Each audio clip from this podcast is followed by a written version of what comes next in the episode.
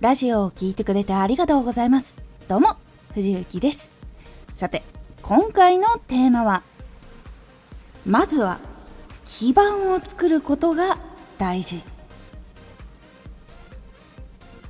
同じジャンル内で発信していると、同じジャンルの、そしてそういうのが好きなリスナーさんの時間の取り合いに感じてしまうことが多いと思います。皆さんもそう感じていたりしないでしょうか？ですが本当に自分のチャンネルを必要としているファンっていうのはそこだけに限らない。他のところにもいる可能性っていうのをしっかり探し出すことが大事になります。このラジオでは毎日16時19時22時に声優だった経験を生かして初心者でも発信上級者になれる情報を発信しています。それでは本編の方へ戻っていきましょう。今回基盤を作ることが大事というお話になっていきますがこの自分のチャンネルを必要としているファンっていうのはどこにどういう人がいるのかっていうのをしっかり認識すること。そしてどういうふうに届けていくのかっていうこと。ここを最低基盤として作ることが大事になります。まずこの基盤作らないとどうなるかっていうと自分がジャンル内で発信をします。で発信を始めていくともちろん先にうまくいってる人もいるし自分より後に始めて似たようなジャンルでやってるのに明らかに自分のところよりも人気になってる。なんでだ？っていう風になったり。そして不安になって新しいチャンネルが出来上がるたんびに似たようなジャンルだとすごい自分が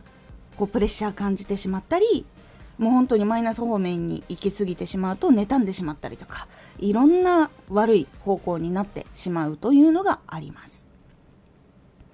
これは同じジャンル内で同じことを発信しているという大枠の中で考えているからそういう風になってしまうんです。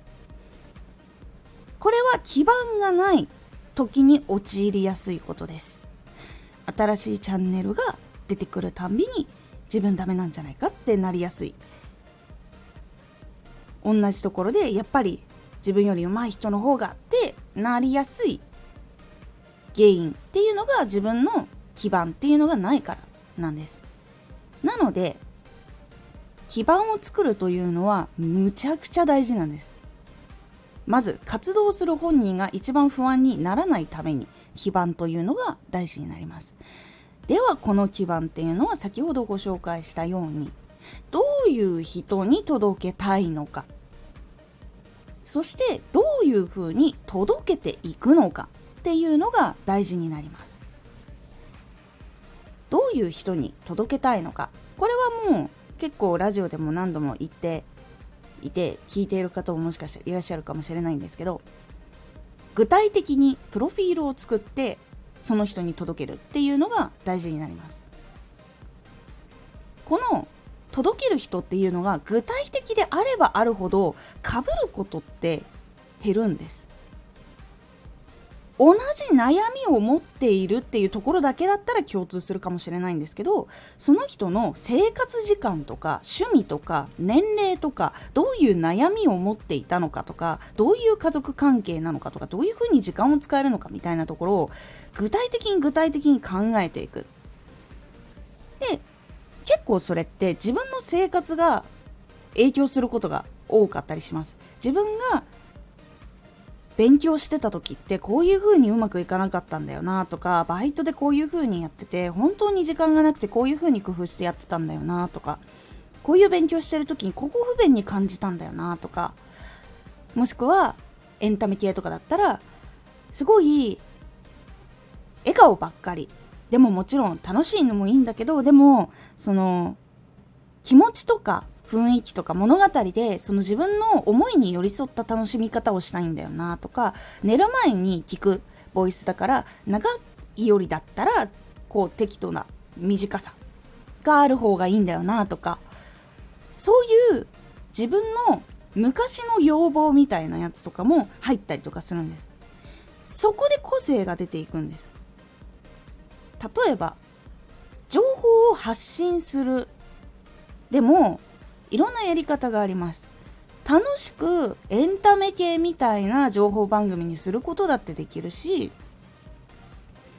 すごく辞書みたいにいっぱい内容が詰まってるっていうラジオにすることもできるし1個だけ紹介するっていうその3分番組とか5分番組みたいなものにすることもできる。でその中に使う言葉っていうのも専門用語を解説するものだったりとか逆に専門用語を出さないで解説をしていくとか逆に専門用語をいっぱいにするとかっていう選択肢とかも取っていくことができるんです。これだけだと本当に少なく感じるかもしれないんですけど悩みとか生活リズムとかが具体的かどうかっていうのは表現方法に実は結構影響します。例えばよし勉強するぞって思ってラジオを聴いてくれている人もいれば寝ながら学習をするっていう人もいたりします。なのでテンションっていうのが変わってくるんですよ。よしこれからやるぞっていう人にはやっぱやるぞっていう感じで喋っても大丈夫ですけどよしこれからめっちゃ頑張っていくぞっていう感じでやっちゃうと寝る時の気分と結構そぐわないこと多いと思うんです。だからこう聞きやすいけれども情報はしっかりと入るっていうちょっと抑えめの声にしたりとか聞きやすい声質にしたりとかっていうところもやっぱりあったりとかするんです。こういう細かいことの積み重ねがチャンネルの差を生むんです。情報同じ情報を発信しているというだけのくくりにしてしまうとその細かい差に気づかないんです。その細かい差があるからチャンネルにはそれぞれの色良さ個性っていうのが生まれます。これを作ってくれるのが基盤。で一番最初に決めなきゃいけないのは届ける人。その届ける人をどれだけ具体的に決めるかです。その具体的に生活のリズムとかそういうのを全部細かく決めるからこそ届ける方法っていうのが自動的に変わってくるんです。なので本当にこの基盤を作る一番最初に一番大事なのはどういうことを求めている人でどういう人なのかどういう生活してるのかっていう届ける人をめちゃくちゃ細かく決める。ということになります。でその次にじゃあどういうふうに届けていこう。自分はまずどういうことができるんだろうか。で自分が今までこうどういうのが聞いててよかったか。で自分がどういうふうにこうもっと聞きやすく工夫をしていくか。っていうところになっていきます。2番目の自分ができることっていうのはその決めた人に届けるためにはどういう形を取った方がいいのかどういうところをもっとこういろんな人気の人からこうやり方をこう学んで自分らしくアレンジして出していけばいいのかっていう部分にあとはつながっていきます。この2つこの2つがしっかりとできると基盤ができていきます。他のラジオとはここが違う。他のラジオとここが違うっていうのがどんどん見つかっていくので同じジャンル内にいても時間の奪い合いにはなりません。そしてこれはプラスアルファなんですけどラジオを更新してそのラジオ内だけで届けていく。っていう方法ももちろんあるんですけどその中で大事なのはハッシュタグとかジャンル選びとか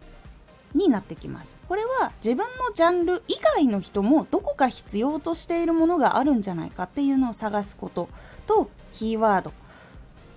こういうのを調べる時ってジャンル関係なくどういう風に調べるかなっていうのを考えると結構言葉っていうのが見つかりやすくなります。そしてそのアプリ以外でも宣伝をすることによって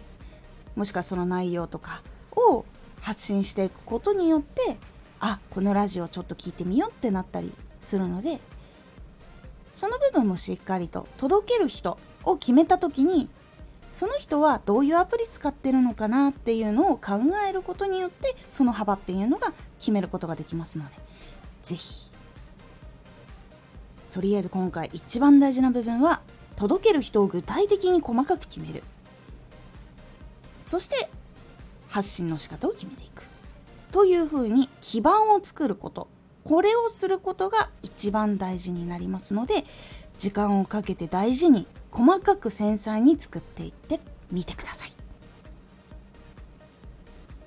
今回のおすすめラジオ。見えていない世界が大事。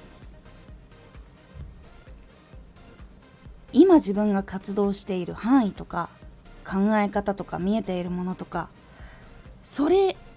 よりもっと先にいる人とかもっと広いところで活躍してる人とかもっとしのぎが削られる場所で活躍している人たちの世界とかを知っていく。その見えていない世界をリアルに感じることが大事ですよというお話をしております。このラジオでは毎日16時、19時、22時に声優だった経験を活かして初心者でも発信上級者になれる情報を発信していますのでフォローしてお待ちください。毎週2回火曜日と土曜日に藤雪から本気で発信するあなたに送るマッチョなプレミアムラジオを公開しています。有益な内容をしっかり発信するあなただからこそ収益化してほしい。ラジオ活動を中心に新しい広がりにつながっていってほしい。毎週2回火曜日と土曜日。ぜひお聴きください。ツイッターもやってます。ツイッターでは活動している中で気がついたことや役に立ったことをお伝えしています。ぜひこちらもチェックしてみてね。コメントやレター、いつもありがとうございます。では、また